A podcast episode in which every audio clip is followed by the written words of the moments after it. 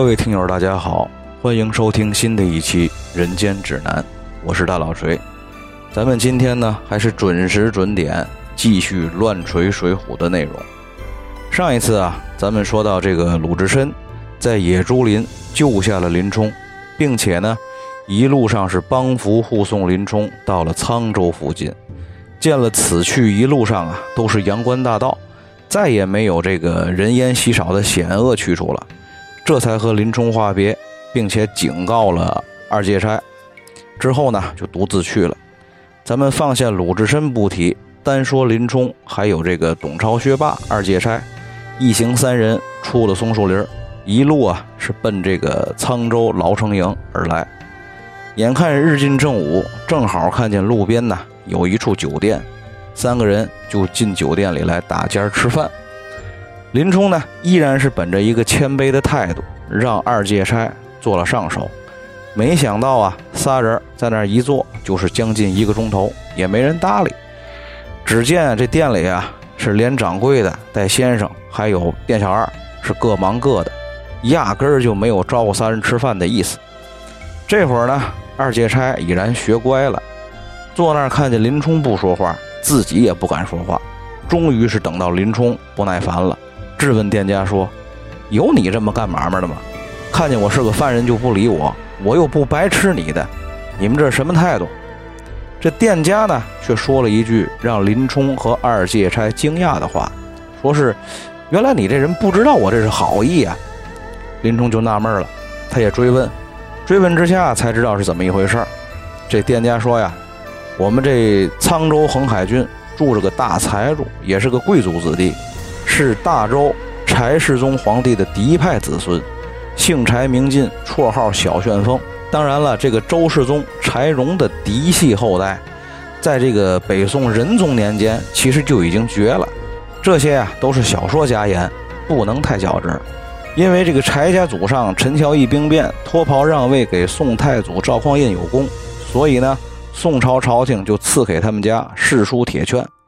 此地都没有人敢欺负柴家，而且这个柴进呢，喜欢结交江湖上会武艺、有功夫的人，家里头养了三五十个好汉，而且还派人嘱咐附近的这个茶楼、酒肆、饭店、酒楼，只要是看见有发配沧州的囚徒，就可以让发配的囚徒到柴家庄，柴的官人呢，自然也会资助他们。如果你们在我这儿吃的酒足饭饱、满面红光的，那柴大官人看见了，以为你们不差钱那就不资助你们了。咱别弄那刘二爷包蒜两耽误的事儿。所以我这真是好意。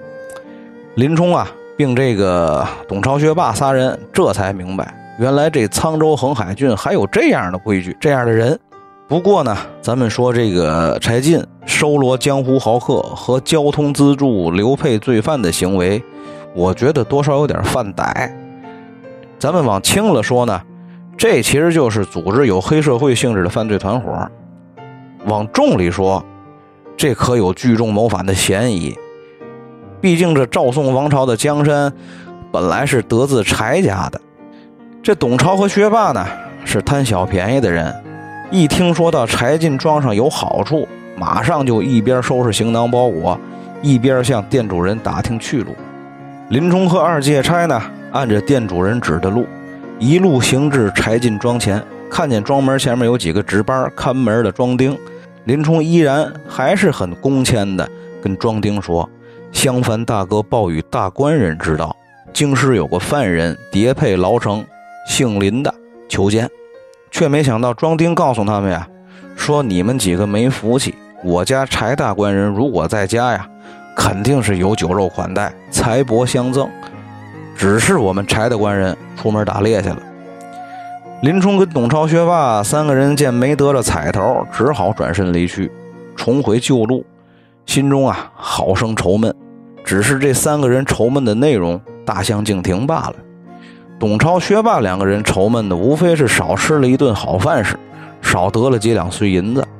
林冲愁闷的是什么呢？少结识了一个有地位的权贵。少了一个有可能用得上的近身之阶。话说呢，三个人各怀心事，正行路之间，却迎面来了一队人马。领头的人呢，一表人才，气宇轩昂，衣着华贵，骑着高头大马。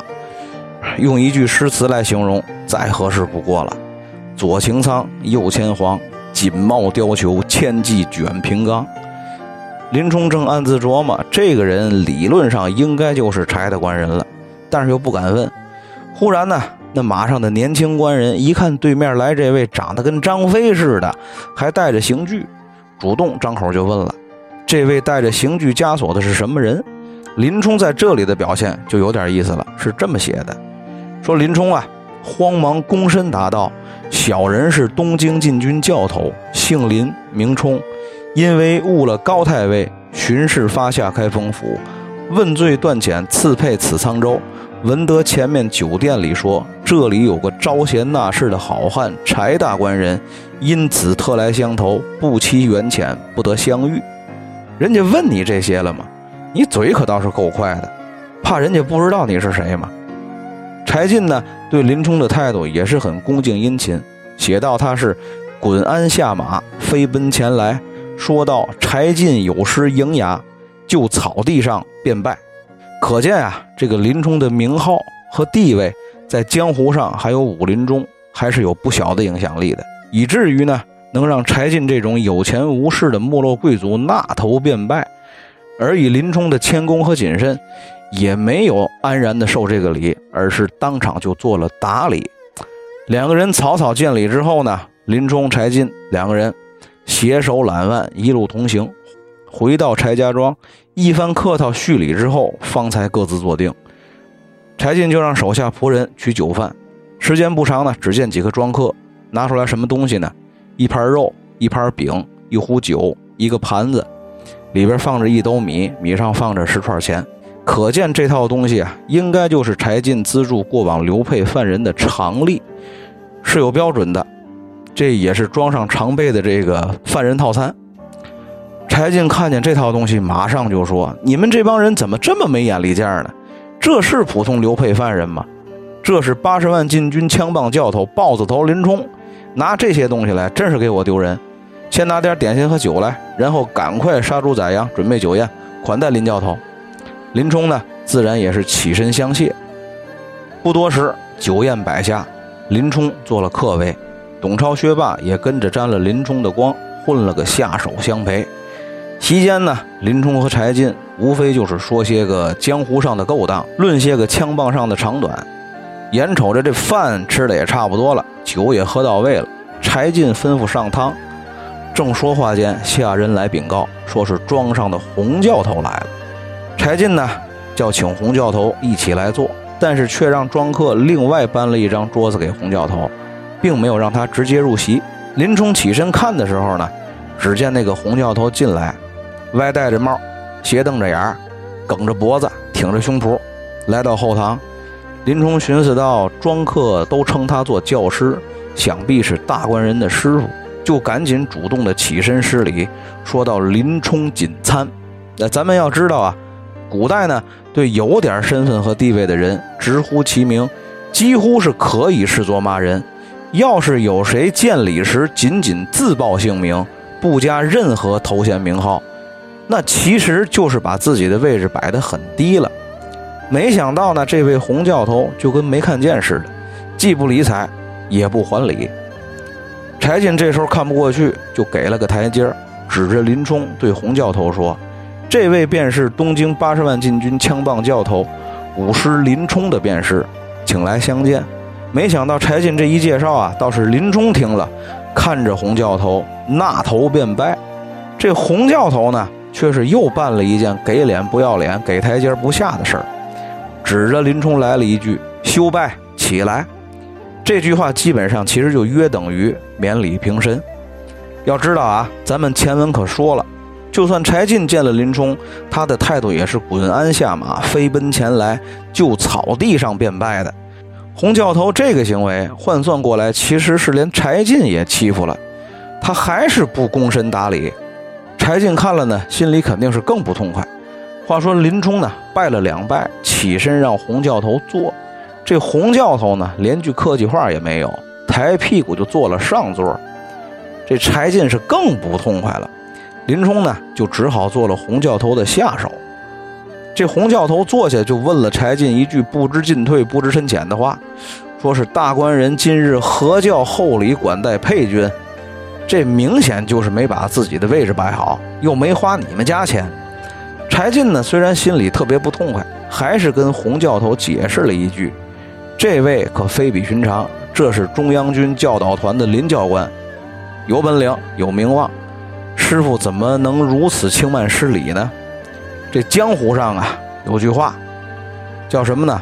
光棍点到自知，空子棒打不退。这洪教头就是个典型的空子，这明显就是柴大官人给您台阶了，自己你就是不下，还不知好歹的说什么呢？大官人，您爱练武，喜欢枪棒，这南来北往的刘沛军人都来咱们家起哄加秧子，说句我是枪棒教头。就能来咱们庄上骗吃骗喝，又是钱又是粮的连吃带拿，您怎么这也信呢？殊不知啊，这一句话其实连自己也都在里头了。林冲呢是个有城府的人，没有柴进的态度，只是不横不怕。柴进呢此时已经是挺不高兴的了，因为洪教头这种行为和言语，分明就是当着众人的面说自己有眼无珠，眼力不行。于是便说道：“呢，凡人不可异象，休小觑他。”柴进的意思已经表达的很不高兴了。这句话的意思就是：你又不会看相，你知道个鸡毛啊！没想到啊，这洪教头不仅是个空子，还是个棱子。听了这话，跳着脚说：“我不信他有真本领，敢跟我下场子比划比划吗？赢了我，我才认。”于是呢，三人各怀心思，又吃了几杯酒，见月亮当空照了。柴进呢，这会儿也想明白了，起身直接就说道：“二位教头，较量一棒。”林冲呢，却觉得这棱子洪教头是柴进的师傅，一棍子歇躺下这货不叫事儿，但是呢，又怕冒犯了柴进，让柴进面子上不好看。柴进呢，看出来林冲的犹豫，不肯拿出真本领来，就告诉他说什么呢？这洪教头啊，来我这儿时间也不长，反正我这庄子里没有他的对手。林教头呢，您就别客气了，让我观摩学习一下您二位的武艺。林冲此刻见柴进好歹算是有了个态度，也只好半推半就的下场了。洪教头态度却是积极的很，他先起身道：“说你过来呀，巴不得你跟我练练呢。”说着呢，就先脱了衣服，又扎起了衣服下摆，拿了一条棍子，使了个架势，又喊了一声：“你过来呀！”说罢，这林冲啊。就拿着棍子使出山东大雷打将进来。咱们说这个山东大雷呀，我估计着也不是什么真本领，看字面的意思，应该就是那种大开大合、观赏性比较高的棍术，实质上可能跟体操差不多。俩人呢在月光下打了三招两式，林冲就虚晃一棒跳出圈来，跟柴进说：“我输了。”柴进看的纳闷儿，这哪儿到哪儿啊？你就输了。林冲此刻依旧是以退为进，说什么呢？自己带着枷锁，行动不便。这枷锁呢，又是国家的王法，不能拿下来，所以是我输了。原话是啊，小人只是多这句枷，全当输了。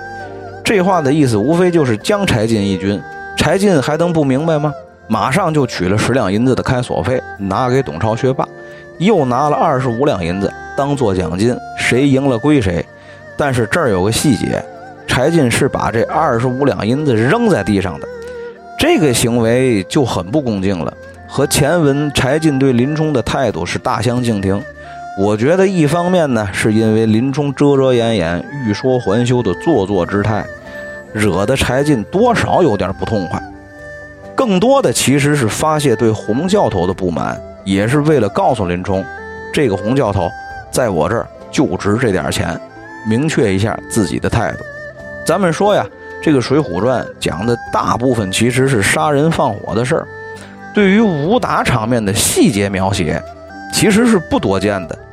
整本书也就有五六处，其中呢，林冲棒打洪教头的这段比武就是特别精彩的一段。这一段落呢，体现了施耐庵。特别特别高的武术素养，咱们就从这个武术的角度来分析分析。两个人这次开打，林冲两下就搞定了洪教头。从两个人的起手式来看呢，就能看得出来这个职业武官和民间爱好者的差距。洪教头摆了一个挨揍的架门，叫什么呢？把火烧天师。顾名思义，很明显是将棍子冲天举起，看起来呢特别有气势。但是躯干和下肢全是空门和漏洞，举棍的姿势不仅耗费力气比较多，而且攻击行程长。无法进行短促、快速的攻击，只能靠蛮力向下猛劈。这种进攻招式呢，动作幅度太大，想躲开太容易了。一般来说呀，这个名字霸气、动作花哨的棍法，用来表演卖艺还是很有市场的。但是要用在实战中，那就是作死。这个洪教头啊，可能以前就是个跑江湖、打把式卖艺、卖膏药的。装逼装多了，就以为自己牛逼了。咱们再看林冲，他使的是什么呢？叫拨草寻蛇式。顾名思义啊，这种架势是两手横着握棍，使棍一头高一头低。通常呢，低的一端会搭在地面上，这样拿棍省劲儿，也省时间，便于短促发力，攻击距离短，只需要使个抖扫的劲，把棍呢往上一提一扫。就能打着敌人的小腿，使其失去战斗和行动能力。所以呀，谁输谁赢，一开始就看出来了。咱们说这个林冲啊，在未知柴进与洪教头是什么关系的情况下，主动认输，既给柴进台阶下，又不得罪洪教头。如果此时柴进做个和事佬呢，大家都有台阶下，此事也就不了了之。但是柴进呢，坚持到底，要让林冲使用真本领。送给董超、薛霸十两银子，跟他们商量，让他们开枷锁。董超、薛霸呢贪小便宜，又见柴进人物轩昂，不敢违拗他，落得做人情，又得了十两银子，也不怕林冲跑。柴进又怕林冲不使出真本领，所以呢，又拿出二十五两银子做赌注，谁赢了就可以得到二十五两银子，以刺激林冲。林冲呢，之前已经给柴进台阶下了。如果柴进顺着台阶下不深究也就算了，但是柴进呢前后拿出三十五两银子下如此重本，让自己跟洪教头比武，林冲就知道柴进很重视这个比武，想让自己打赢洪教头。既然柴进想让林冲教训教训洪教头，那林冲也就不客气了，使出真本领，三两棒就把洪教头给打趴，以迎合柴进。柴进呢？好心介绍林冲给洪教头认识，但是洪教头不但不领情，还说林冲是冒牌货，说林冲是来诱些酒食钱米。洪教头之所以这样说，其实也就是想打压打压林冲，以显示自己是柴进师傅的威风，并没有针对柴进的意思。但是柴进呢，却不这么认为，他林冲是东京八十万禁军枪棒教头，如此好汉来投靠我。你洪教头否定林冲，就是否定我柴进的智慧还有眼光。柴进呢如此重视林冲，其实就是想拉拢林冲。你洪教头竟然说林冲是冒牌货，也就是说我柴进有眼无珠，不会看人。洪教头说上述那番话呀，只是因为其情商低，又不懂人情世故，所以没有顾及这个柴进的感受。因为情商低呢，所以洪教头也没发觉自己不妥。反观林冲就不同了，林冲既懂得顾及柴进的感受，第一次比武的时候主动认输，既给了柴进台阶下，又不得罪洪教头。第二次比武的时候呢，摸清了柴进的想法，毫不犹豫地教训了洪教头，这又给了柴进极大的面子。所以说呢，这个林冲落难前呀，虽然官职不高，但他是一个长期生活在中央体制下的公务员。人情世故、眉眼高低、揣摩领导的心思，丝毫不次于他身上的武术功底。话说这林冲啊，赢了洪教头，这洪教头呢，自然也是没脸再待在柴进家里，爬起身来，扭头就走了。柴进此刻呢，可没有把刚才扔地上的银子捡起来，而是又捧出一锭二十五两的银子送给林冲。一夜无话，次日清晨，林冲上路。柴进写了一封人情信，让林冲拿给沧州劳改队的差拨和管营。林冲并董超、薛霸三个人别了柴进，一路奔沧州牢城营而来。到中午的时候啊，已经赶到沧州城里了。打发了送他们三个的庄丁回去之后呢，到州衙里下了公文，就引着林冲见了州官。沧州府的州官收了林冲之后呢，押了回文，一面就把这个林冲呢派人送到沧州劳改队。董超、薛霸呢领了公文就回东京汴梁了，这个咱们就不提。这个林冲呢被送到沧州劳改队，在战时的羁押处。等候管教干部来接待的时候呢，劳改队的老犯人们告诉他，这里的管教和队长都贪污受贿，你要是给钱呢，他们就给你分好活；你要是不给钱呢，就把你扔地牢里，让你求生不得，求死不能。要是有人说情呢，一句话说你有病，一百杀威棒就不打了。您要是没有人情，光是这一百棍子。就能把你打得不死脱层皮。林冲呢也问众犯人花钱得花多少。众犯人告诉他呀，差拨和管营每个人五两银子就好使。正说话间，差拨来了，见了林冲呢，看他没有马上就掏钱，上来就是一通臭骂：“你这个贼配军，见我如何不下拜，却来唱惹！你这厮可知在东京做出事来，见我还是大大咧咧的。”我看你这贼配军满脸都是恶纹，一世也不得发迹，打不死，靠不杀的顽球。你这把贼骨头，好歹落在我手里，叫你粉身碎骨，少时间就让你立竿见影。众犯人呢，见差拨骂得凶，各自就躲了。林冲呢，此刻见没人了，马上就拿出那五两银子送给差拨。那个差拨却问呢：“这是给我一个人的，还是连我的？”带管营的都在这儿了。林冲说呀：“这五两只是送给差拨哥哥的，另外有十两银子，就烦差拨哥哥送与管营。”差拨见了，看着林冲笑，说：“林教头，我也曾闻得你的好名声，端的是个好男子。想是高太尉陷害你了，虽然眼下暂时受苦，日后呢必然发迹。你的大名还有这一表人才。”肯定不是等闲之辈，以后肯定做大官。此刻呢，林冲才拿出来柴进写给差拨和管营的人情信。差拨见了这人情信啊，马上就说：“哎呦，您既然有柴大官人的信，怎么不早拿出来呢？他老人家的人情在我们这儿值一锭金子。”说到这儿啊，咱们必须还得说，这个林冲啊，他是真的会混。他要是一到沧州劳改队，就把柴进的信拍桌子上，差拨跟管营自然也是不会难为他。但是林冲可明白，不怕官就怕管。他柴的官人的面子固然是好使，但是呢，这柴的官人又不可能时时刻刻的待在这沧州劳改队看着他。有人说情啊，是一方面；要想混得好，还是得靠自己。再说。一来您就拿着柴大官人的信往桌子上拍，这多少也有点仗势欺人的嫌疑。不如呢，就先低着头挨差拨一顿骂，也算是表明态度，放低身份。先给钱，再亮关系，也是让差拨和管营知道自己是个懂事儿的人。另外一方面呢，还有一个细节咱们得看，他先是给了差拨五两银子，说这个是您的。然后又拿出十两银子来给差拨，告诉差拨这个是管营的，这里头就有学问了。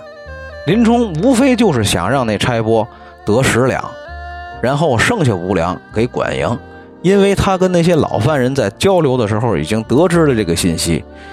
差拨和管营本身是每个人五两银子就好使的，而管营呢，毕竟高一级。自己每天打头碰脸、县官县管的人是谁？是差拨，所以林冲要给差拨这个能贪污五两银子的机会。果然呢，这差拨得了林冲五两银子，又贪污了林冲给管营的五两银子，对林冲是真不错。第二天见管营的时候呢，免了林冲的一百杀威棒，然后又给林冲安排了一个特别好的活儿，让林冲。看守天王殿，每天就是打扫打扫、烧烧香。不知不觉呢，林冲在沧州牢城营，这个时间就过去了四五十天。那个差拨和管营呢，得了林冲的贿赂，自然也不来为难他，就由他自由自在，也不来管他。柴大官人呢，也是派人拿着冬天的衣服来送给林冲，而且林冲跟牢城营里的很多囚徒混的也都不错，有钱林冲也救济他们。忽然有一天呢，林冲上午没事出牢城营来遛弯，正行走之间啊，忽然听到背后有人喊：“林教头，如何却在这里？”林冲回过头来看的时候呢，就看见了那个人。这个人是谁呢？这个人就是林冲生命当中第二个贵人。到底这个人姓甚名谁，跟林冲有什么关系？咱们下次再说。多说一句，这个梨园行里头啊，有一句话，叫做“男怕夜奔，女怕思凡”。这句话说尽了林冲这个人人物形象的复杂性。林冲啊。在一步一步的往前走，却一步一步的走向了自己的反面。他走出去的每一步都是他自己不想走的，然而又不得不走。在行动与内心之间啊，永远存在着一种对抗的、对立的力量。如此强大的内心张力，应该是没有一个男演员不害怕的。好了，咱们这次先说到这儿。欲知后事如何，且听下回分解。大家再见。